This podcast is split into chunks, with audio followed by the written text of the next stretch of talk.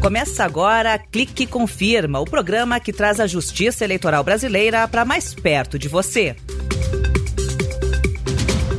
Beleza, pessoal? Estamos de volta. Eu sou o Fábio Ruas e comigo a Jane Costa. Oi, Fábio. Olá, pessoal. Então, vamos nessa. No Clica de hoje, a gente vai falar sobre as eleições para a escolha dos conselheiros tutelares em todo o país, no dia 1 de outubro deste ano. E essas eleições vão ser realizadas com o apoio da Justiça Eleitoral, que vai emprestar as urnas eletrônicas. Isso mesmo, Jane. Cerca de 30.500 conselheiros tutelares vão ser eleitos neste ano. Isso mesmo, Fábio. Eles atuam na garantia dos direitos de crianças e adolescentes em situação de vulnerabilidade.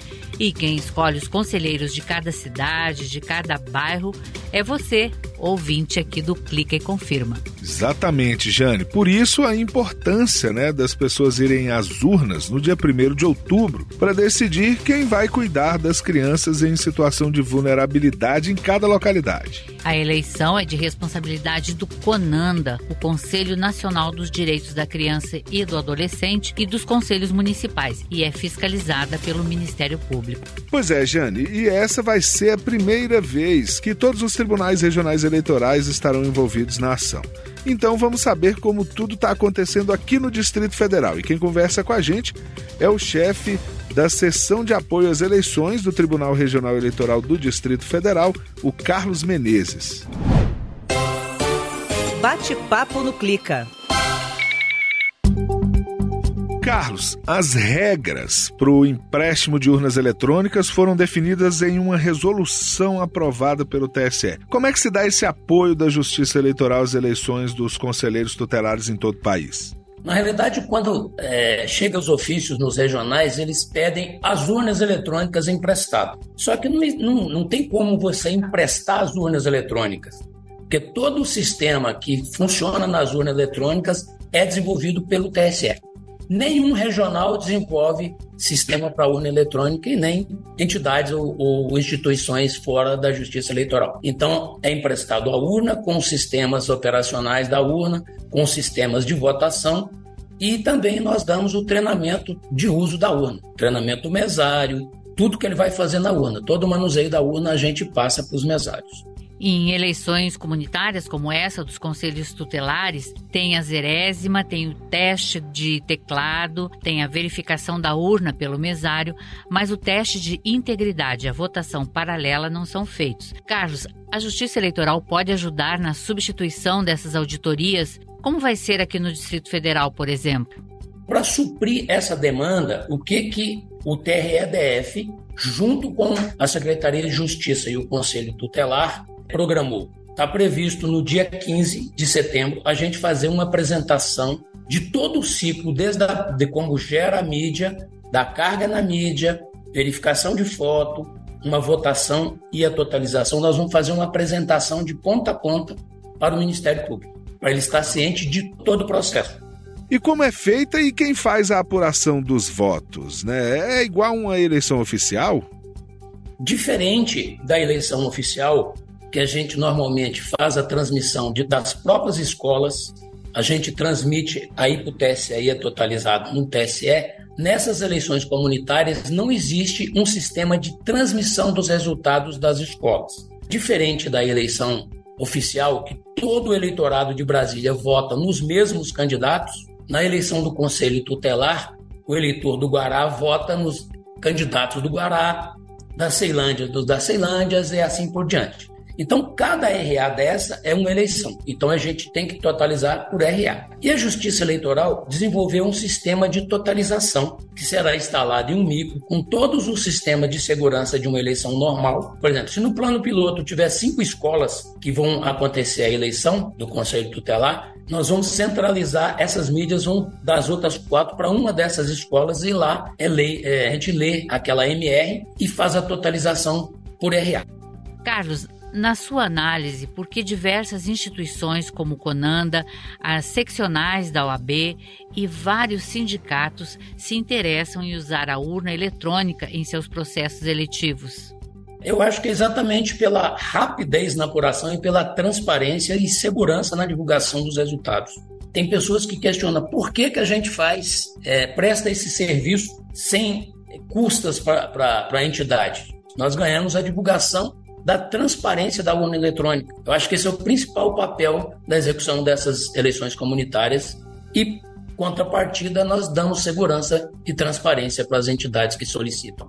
Tá certo, Carlos. Muito obrigado por atender a gente aqui no Clique Confirma. Obrigada, Carlos. Lembrando que a gente tem que ficar atento ao local de votação, que deve ser divulgado com antecedência pelo Conselho Municipal, pela Prefeitura ou até pelo próprio Tribunal Regional Eleitoral de cada cidade, de cada estado. Verdade, Jane. Para votar é só levar um documento com foto. Se liga nessa. Jane, se liga nessa aqui agora. O TSE recebe as pré-inscrições para o teste público de segurança da urna até esta sexta-feira, dia 8 de setembro. Isso mesmo, Fábio. O teste da urna é aquele que a Justiça Eleitoral realiza preferencialmente no ano anterior ao de uma eleição. E o deste ano vai acontecer entre os dias 27 de novembro e 1 de dezembro. É nessa etapa que a comunidade pode testar a urna eletrônica. A ideia é que essa contribuição possa apontar melhorias nos processos de votação e apuração das eleições. Bacana, hein, Fábio? O evento conta com a participação de investigadores que atuam individualmente ou em grupo, tentando encontrar possíveis pontos de melhoria na tecnologia usada na urna. Agora olha aqui, Jane, 8 de setembro, encerradas as pré-inscrições. E agora o que que acontece? E quem tem essa resposta é o Tiago Fini, chefe da assessoria de gestão eleitoral aqui do TSE.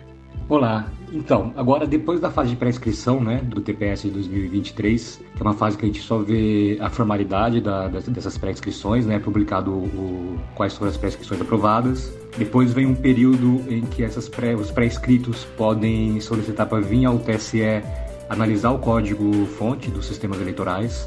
Aí eles vêm e analisam.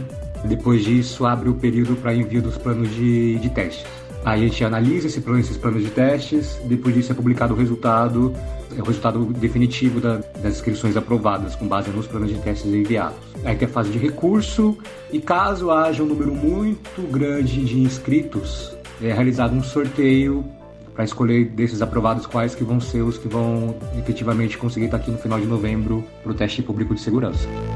Valeu, Thiago. Obrigado pelas informações.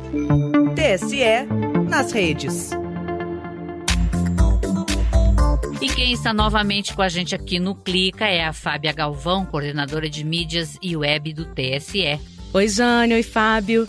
E nas mídias sociais, vocês querem saber o que está rolando? O chamado para o teste público de segurança da urna continua. E se você nasceu no Brasil, tem 18 anos ou mais e quer ajudar a tornar o sistema eletrônico de votação ainda melhor, esse momento é todo seu. Até 8 de setembro, acesse o site da Justiça Eleitoral e faça sua inscrição.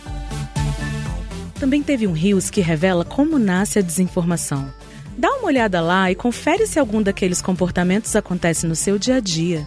E na dúvida, nunca repasse aquela mensagem suspeita. E na semana que vem, tem o Dia Internacional da Democracia. Aproveitando a importância dessa data, o TSE vai liderar na rede social X o Tuitaço Democracia Sempre a partir das 10 horas da manhã, toda a Justiça Eleitoral, instituições públicas, times de futebol e várias outras organizações e representantes da sociedade civil vão se unir nessa mobilização de valorização, fortalecimento e celebração do regime que é do povo, pro povo e pelo povo. Vem com a gente, tá? É só usar a hashtag Democracia Sempre e mandar o seu recado de apoio ao regime da soberania popular. Então vamos nos ligar no tuitaço que a Fábia falou. Valeu! Obrigado, Fábia. Até a próxima. Chegou para você? E teve eleição suplementar no último domingo. Municípios de Goiás e Santa Catarina elegeram novos prefeitos e vices. E em Pernambuco, a cidade de Itacaimbó elegeu nove vereadores para a Câmara Municipal. Fábio, uma eleição suplementar ocorre quando a Justiça Eleitoral caça mandatos ou nega registro de candidatura, não é? E para você conferir os resultados dessas eleições suplementares, vá lá no site tse.jus.br. Agora acabou. Mas na semana que vem tem mais. Tchau, pessoal. Até lá, tchau. Você acabou de ouvir Clica e Confirma, uma produção da Secretaria de Comunicação e Multimídia do Tribunal Superior Eleitoral.